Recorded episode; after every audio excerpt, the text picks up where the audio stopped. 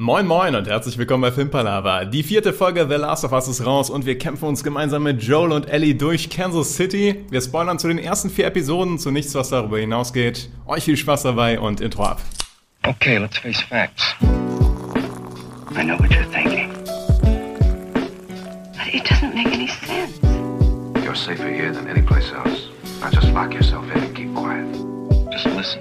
Filmpalava. Willkommen bei einer neuen Folge Filmpalava. The Last of Us, Folge 4 ist draußen und für mich ist äh, The Last of Us an einem müden Montag immer das kleine Highlight. Wie sieht das bei dir aus, Niklas? Auf jeden Fall, ne? Also hat sich jetzt schon zu so einem kleinen Highlight der, der Woche immer gemausert, wenn man die neue Folge sehen kann. Und ich war auch wieder diese Woche sehr happy mit der Folge, muss ich ehrlich sagen. Hier ist eine kürzere auf jeden Fall mal, ne? Ist eine kürzere, ist auch, muss ich sagen, jetzt so, wenn man es mit diesem, diesem Magnus Opus in, aus der letzten Woche vergleicht, ist es eine sehr ja, kompakte Folge, die so einen ganz gewissen Zweck erfüllt, aber trotzdem fand ich die wieder super. Kann ich dir zustimmen, genau, ist eine ruhigere würde. Also, obwohl die ist gar nicht so ruhiger, aber die ist ähm, nicht so intensiv, finde ich, wie die, die letzten Folgen. Genau, die ist nicht so intensiv und man hat wieder mehr Zeit mit Ellie und Joel einfach, ne? Ja. Und äh, hat jetzt auch mal so ein bisschen Raum, damit die Beziehung zwischen den beiden atmen kann, so. Und das ist wahrscheinlich auch der Zweck, von dem du gerade gesprochen hast, oder? Das, davon gehe ich stark aus, ja, dass sie einfach gerade nach der letzten Folge, wo ja es tatsächlich erstaunlich wenig um die beiden ging, jetzt halt zum einen ein Bild ab für die nächste Folge brauchten offensichtlich, aber auch halt eine Folge drin haben wollten, wo die beiden einfach mal zusammen durch mal eine längere Zeit im Auto zusammensitzen und so kleine Unterhaltungen haben, damit du halt so ein bisschen die zusammengeschweißt bekommst. Und zumindest aus meiner Perspektive hat das sehr gut funktioniert. Wie hast du das empfunden? So? Äh, bin ganz deiner Meinung. Also ich fand da ganz viele Sachen äh, auch schön reingefügt, coole Gespräche. Ähm, geht auf jeden Fall in genau die Richtung, natürlich, wo man es ja auch erwartet, dass da, sag ich mal, die Beziehung immer besser wird. Ein bisschen dieses, diese Vater-Tochter-Vibes nach und nach so, so ein bisschen da reinschlagen. Und äh, nee, fand ich super. Also ich bin, ich fand sie jetzt nicht so stark schon mal wie die letzte Folge, weil ich die einfach richtig krass fand, aber ich fand die geil und es macht Bock auf die nächste schon mal wieder. Ja, auf jeden Fall. Ja. Die haben auch ähm, wieder so eine schönen geschafft, die Folge so in sich rund zu machen durch die beiden Schlafenszenen, finde ich. Also die relativ früh in der Folge haben wir ja, wo die ähm, in, den kleinen, in das kleine Wäldchen da fahren Mhm. und sich schlafen legen. Und dann am Ende ganz, also letzte Szene ist quasi, wo die in diesem Hochhaus sich schlafen legen. Und man merkt die Entwicklung, die die beiden in der Folge durchgemacht haben, wie unterschiedlich die Schlafenszenen sind. Aber es ist nur ein Tag dann, ne? Es ist nur ein Tag, ja. Weil wir verfolgen die ja live, live ja. ja. Ein Tag, aber doch äh, einiges passiert. Genau. Weil bei der ersten ist, die, ist Joel noch sehr, also nicht sehr abweisend, aber schon noch ein bisschen abweisend und kann mit den guten Wortwitzen von Ellie nicht connecten. Komisch. Aber bei der zweiten ist es dann schon wesentlich herzlicher auch. Wie stehst du zu Wortwitzen? Zu schlechten Wortwitzen?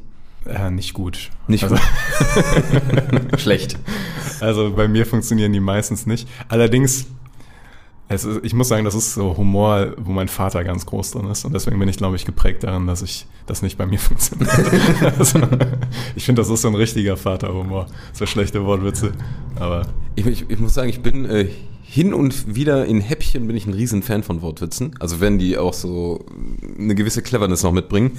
Aber so ein Witzbuch, wo dann jemand da stoisch draus vorliest, wäre für mich die Hölle auch.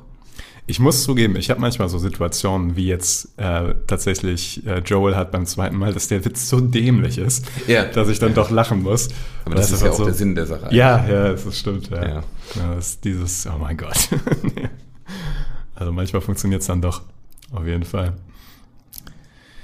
Ich muss sagen, was, was ich ganz stark am Anfang wieder fand, ist die, wie die die Landschaft einfangen.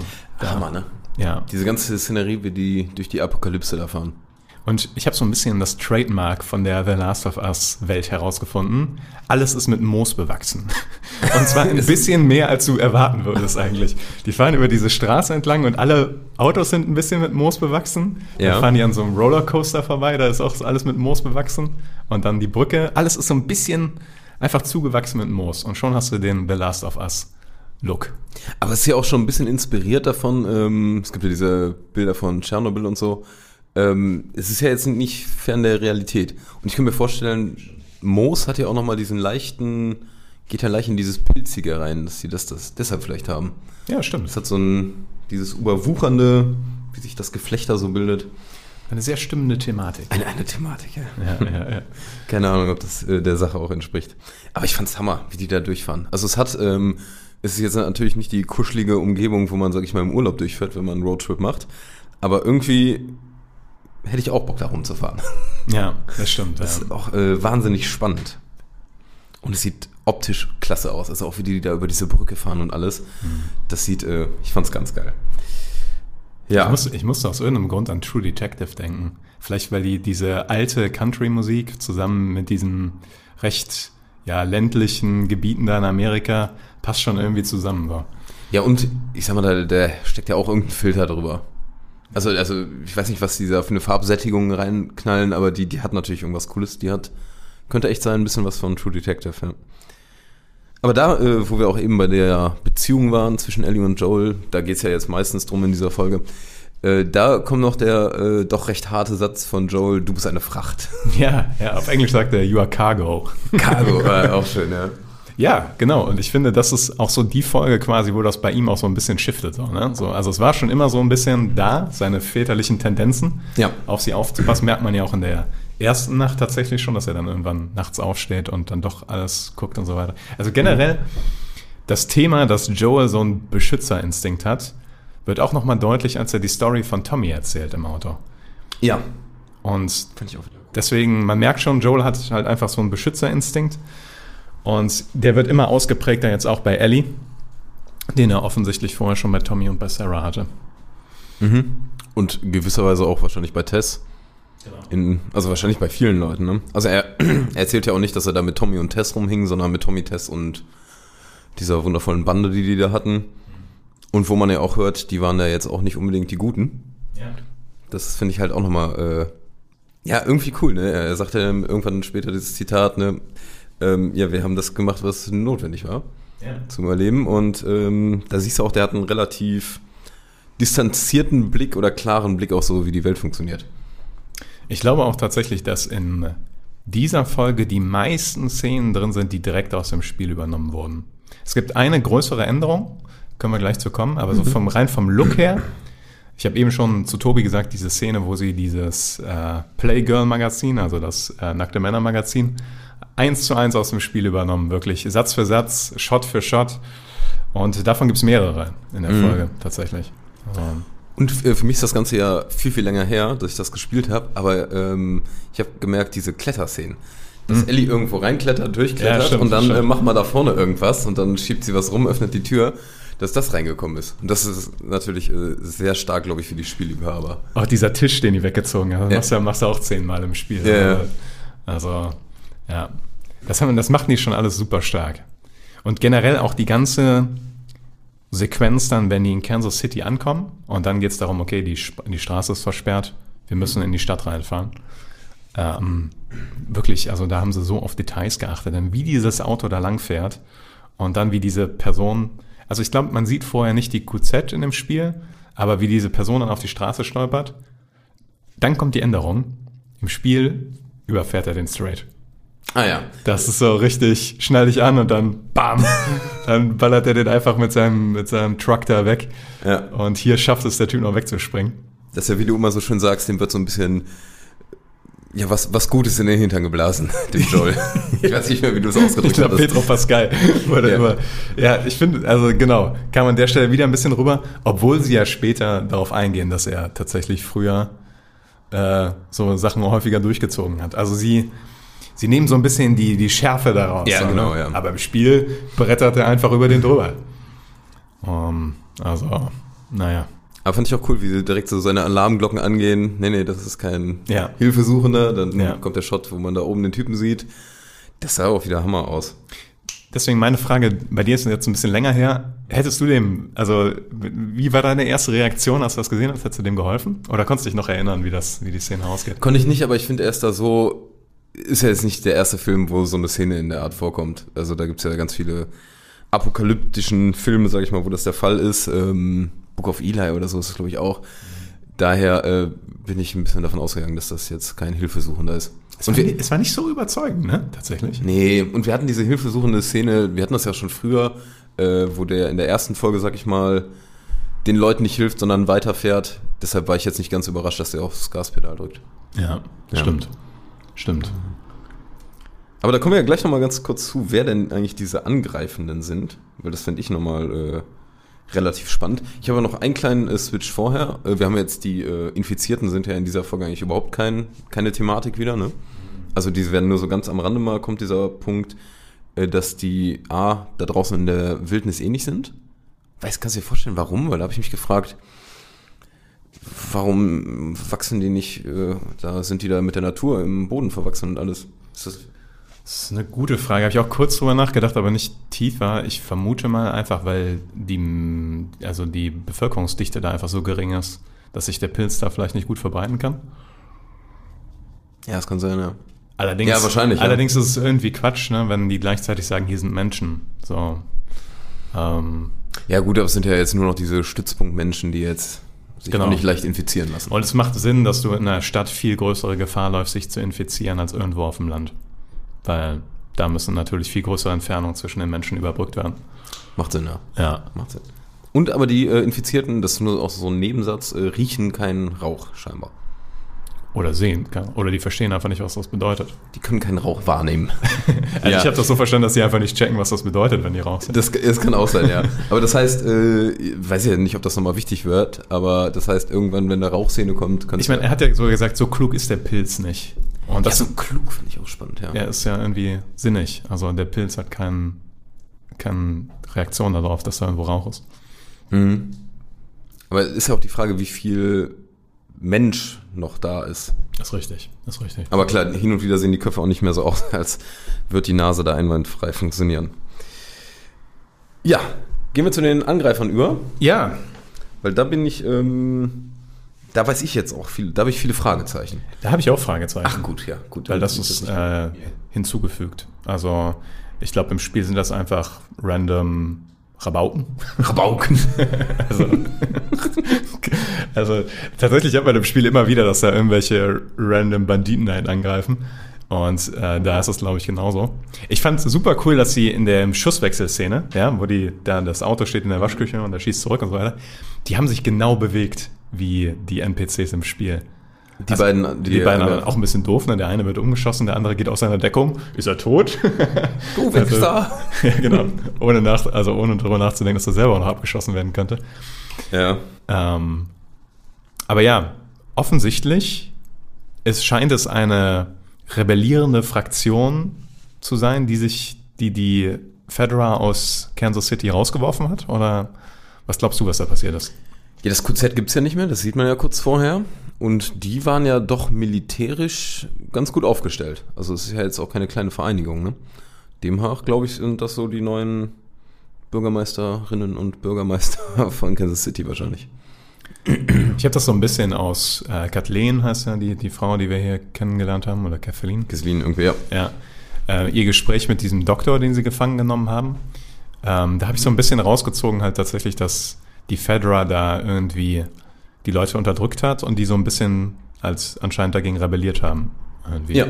Und jetzt an der Macht sind. Quasi.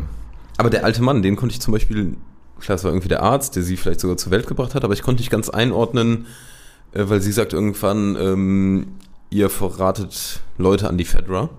Das heißt, irgendwie ich, ist er scheinbar auch kein Fedra-Typ, oder? Also ich habe das so ein bisschen Stasi-mäßig verstanden. Also dass die Fedra hier so als so eine Art Stasi dargestellt Mhm. wird und der Doktor war halt so ein Informant, der quasi Mhm, ja. die Rebellen an die, an die Fedra verraten hat, so ein bisschen. Das kann gut sein, ja. Um, es wird auch interessant, also weil hier wird Henry, Henry. Den, den wir höchstwahrscheinlich in dem letzten Shot dann sehen, tatsächlich, den äh, der Kollege, der Den kleinen ähm, Jungen, ne? Nee, der Vater von ihm. Also, Okay. oder ich, ich glaube gar nicht der Vater. Aber bin mir gar nicht sicher. Das Ja. ist Spoiler gefährlich hier. Ähm, aber ähm, der Ellie, die Knarre an den Kopf fällt, ganz Mhm. am Ende. Ähm, genau. Und hier wird so ein bisschen so dargestellt, dass ähm, Henry ein richtiger Feind ist von Kathleen. Also, dass der irgendwas gemacht hat, weil sie, sie, sie äh, bauscht ja auch so die Menge auf, quasi. Ja. Als ob, ja, er hat uns, er steckt dahinter, dass die zwei umgebracht wurden oder die drei. Oder Und- der hat die äh, böse neuen Angreifer hergeholt. Genau, Weißt du kurz? genau. Deswegen bin ich interessant, was daraus wird. Denn diese Rolle hat die, also es gibt Henry im Spiel und Okay.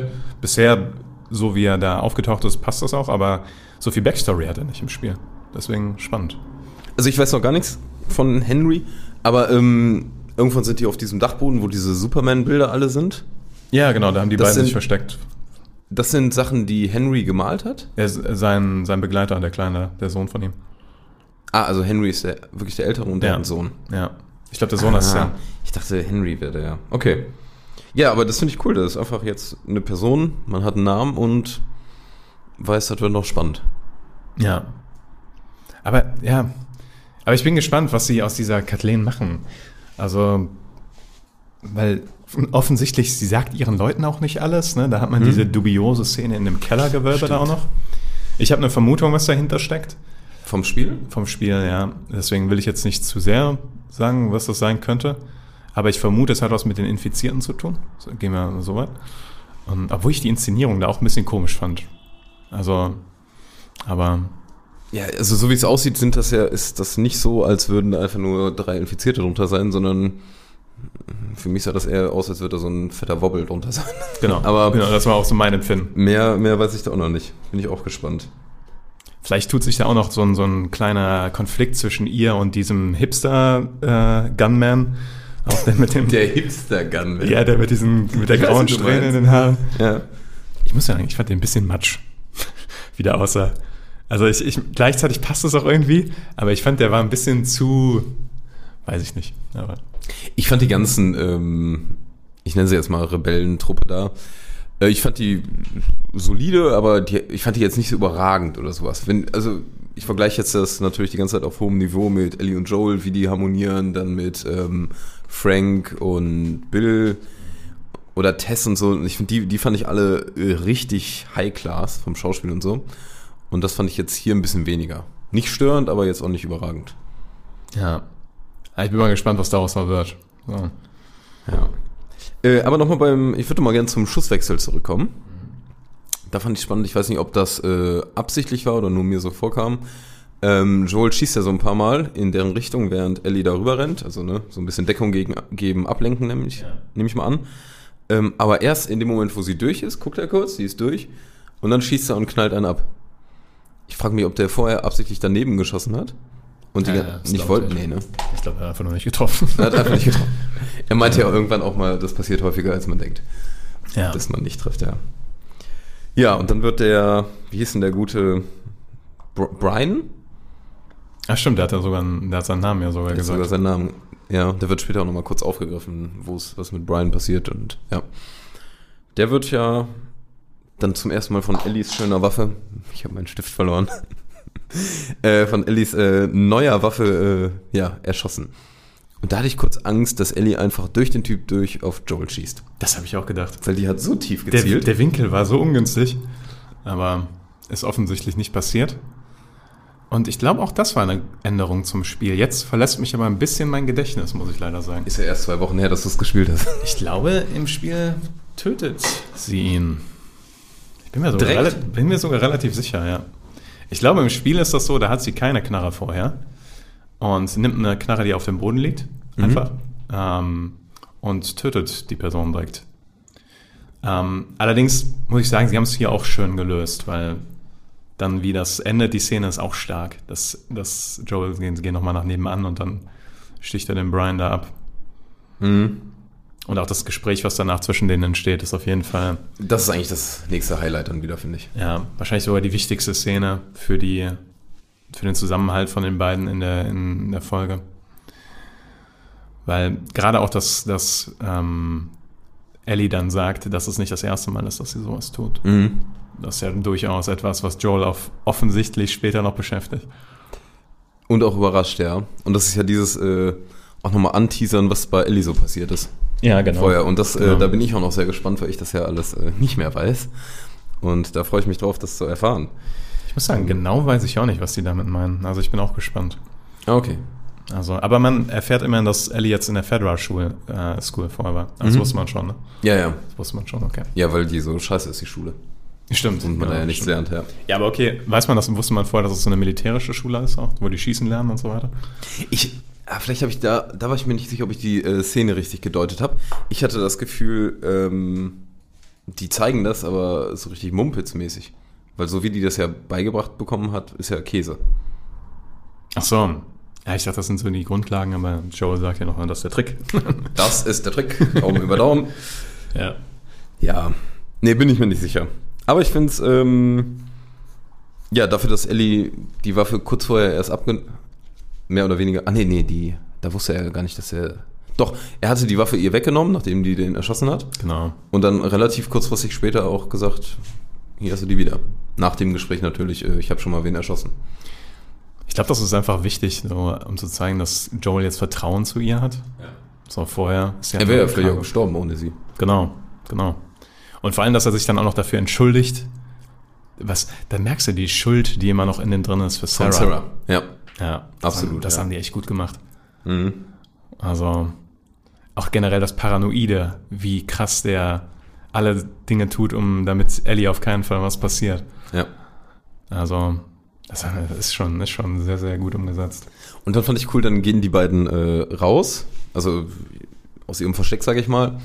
Und dann sagt Joel so, ähm, wir schaffen das. Und ähm, ich finde, du merkst seinen eigenen Zweifel, finde ich so leicht. Und Ellie ist aber relativ überzeugt und sagt, ich weiß. Also ich finde, in der Szene hatte ich zum ersten Mal so das Gefühl, dass Ellie so ein bisschen auch die, die optimistischere ist.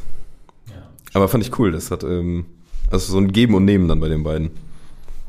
Auch dass Joel da in diesem Autogespräch betont, wie wichtig Familie ist. Also kurz bevor er sie Fracht nennt. Das ist keine Familie. ja. Ja. Also, das ist schon, die Folge hat die beiden schon echt zusammenwachsen lassen. So. Genau, und die und finde ich, hat die äh, auf jeden Fall sehr gut geschafft. Also mir hat das äh, wieder Spaß gemacht, die beiden noch zu verfolgen. Ja. Es, hat sich wirklich kurz angefühlt, aber auch, ne? Also, Es war, es war ja auch eine, die kürzeste. die bisher, kürzeste ne? Folge, Die mit kürzeste. Abstand sogar. Ähm, hat sich auch so angefühlt, Ja. fand ich. Aber fand ich auch ganz, ja, angenehm eigentlich. Regenerierend für die nächste Folge geht man da rein. Ja, eine richtige Aufbaufolge. Also, ich bin sehr gespannt schon.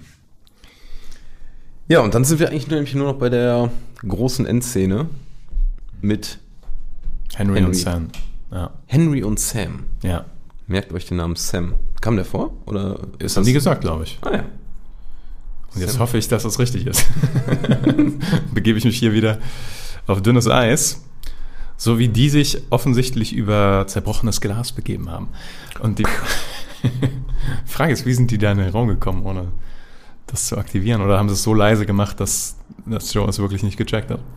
Also A hätte ich jetzt gedacht von nicht einfach von der Haupttür rein, sondern von woanders. Und man muss sagen, Joel liegt ja dann da und dann ruft Ellie Joel. Und du merkst einfach, dass er beim ersten Mal überhaupt nicht reagiert. Ja. Das heißt, ähm, Ich meine, der muss ja auch fertig sein, ne? Die ganze Ja. Nacht davor aufgeblieben und so weiter, durchgefahren. ja, ja, auf jeden Fall. Macht super Sinn. Menschen, drei Menschen getötet. Ist ja auch anstrengend. Nee, deshalb, ähm, es wird ja auch gesagt, er ist auf dem einen Ohr taub, aber, äh, nicht taub, aber hört auf dem einen Ohr schlecht. Aber hast du gemerkt, dass er dann extra nochmal den Kopf gedreht hat? Der, die sagt ihm ja, du, bist auf dem, du hörst auf dem rechten Ohr schlecht. Und dann dreht er sich um und legt sich auf das rechte Ohr und hört halt mit dem linken. Oh nee, ich habe tatsächlich dieses Umdrehen eher äh, immer gedacht an, ich wende mich Ellie zu oder ab. Ja, ich meine, das war Das so. war dieses. Aber Kann ja, auch sein, kann auch sein, dass das dann nur ein Zufall war. Ja, vielleicht hört er auch beiden Ohren nicht so gut. Das könnte halt Ja, auch so ein ja. Punkt sein. Ja. Ja, aber Ellie hat es ja irgendwie auch nicht mitbekommen. Ja, ist auf jeden Fall mal ein ähm, krasser Cliffhanger. Weil sonst waren die Folgen, fand ich, die sind eher so ausgetrudelt abgeschlossen. Und hier merken wir wirklich, dass es einfach, Folge 4 gehört wahrscheinlich zwingend zu Folge 5 hinzu. ja, genau. Können wir auch tatsächlich vorstellen, dass die im Machen überlegt haben, ob die die zusammen machen. Und dann haben sie gedacht, nee, das ist zu viel. Hier machen wir einen Cut. 90 Minuten wollen wir nicht, dann machen wir Genau. lieber 250 oder so. Genau. Das sind nicht 90. Ah, ja. Aber ich würde sagen, weil auch das eine kurze Folge war, kurze Folge, kurze Folgenbesprechung. macht Sinn, ne? Macht Sinn. Wrap up. Wrap mal ab. Wrap, wrap.